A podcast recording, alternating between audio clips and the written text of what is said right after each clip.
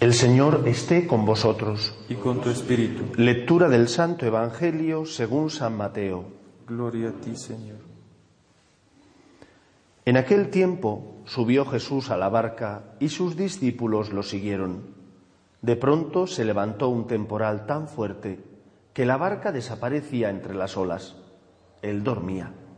Se acercaron sus discípulos y lo despertaron gritándole, Señor, sálvanos que nos hundimos. Él les dijo, cobardes, qué poca fe. Se puso en pie, increpó a los vientos y al lago, y vino una gran calma.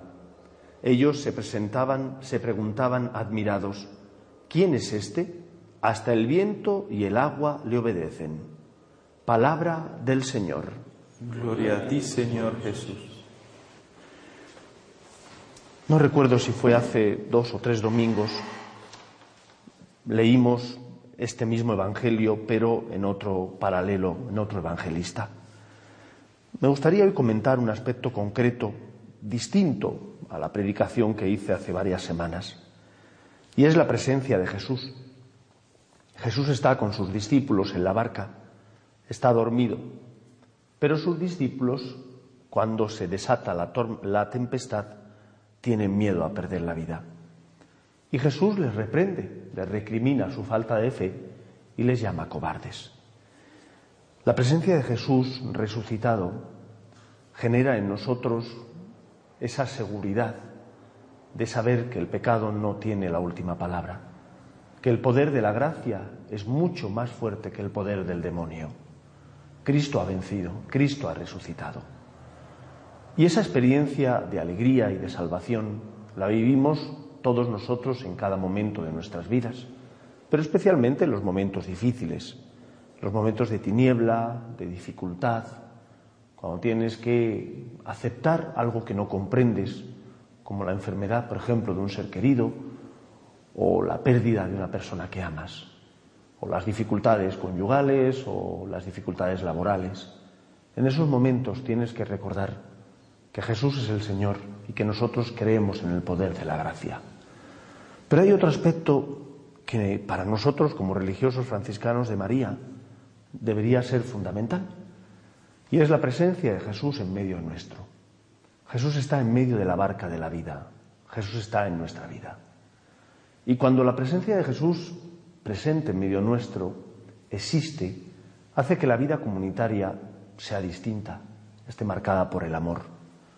Existirán problemas debido a que cada uno de nosotros tiene sus rasgos temperamentales que a lo mejor le hacen chocar con el que está a su lado, pues porque has tenido una mala noche y no has descansado bien, te has levantado enfadado o malhumorado.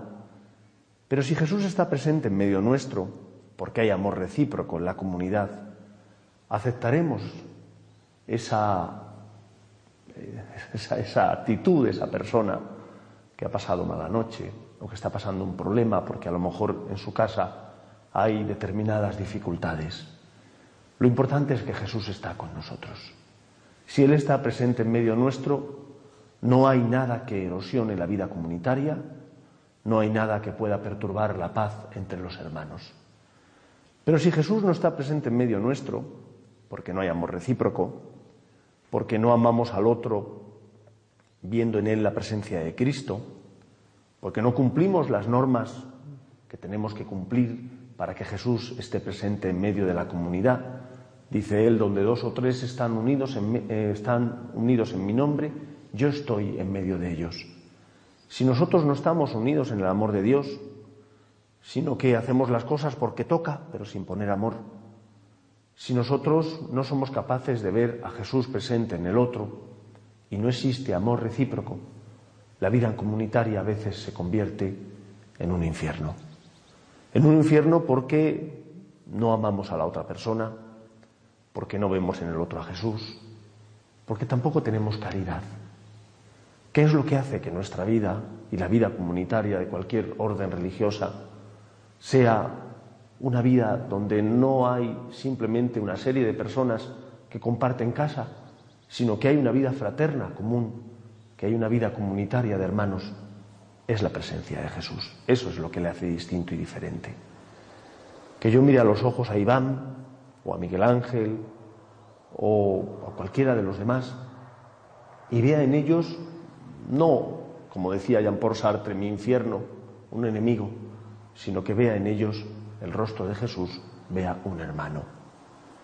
Y por eso intentemos vivir esa presencia de Jesús, haciendo a Jesús presente en medio nuestro mediante el amor recíproco, haciendo las cosas no porque toca, sino poniendo el corazón, sabiendo que lo hacemos para que el reino de Dios se establezca en la tierra, para colaborar con Dios en la obra del amor. Ahora que estamos en este campamento cuidando a estos niños, hacerlo todo por ti, Señor, ofreciéndoselo. Cuando los niños, que suelen ser personas agradecidas, alegres, nos den las gracias por ti, Señor. Y cuando los niños estén malhumorados, que a veces también lo están, porque vienen cansados, porque tienen hambre y a veces se tornan exigentes, también por ti, Señor. Nosotros no hacemos las cosas para que nos aplaudan o para sentirnos bien. Hacemos todo por amor a Dios, para colaborar con Él en la obra de la salvación. Pues no hay mejor forma de hacer presente el reino de Dios, el reino del amor aquí en la tierra, que haciendo a Jesús presente en medio nuestro. Los discípulos tenían a Jesús, pero no confiaron en Él. Y por eso Jesús les llamó cobardes. Si Jesús está con nosotros, no habrá dificultades que no podamos superar. Si Jesús está en medio nuestro, la vida comunitaria se convierte en un pedacito de cielo aquí en la tierra. Pero hace falta pagar el precio, y el precio es el precio del amor.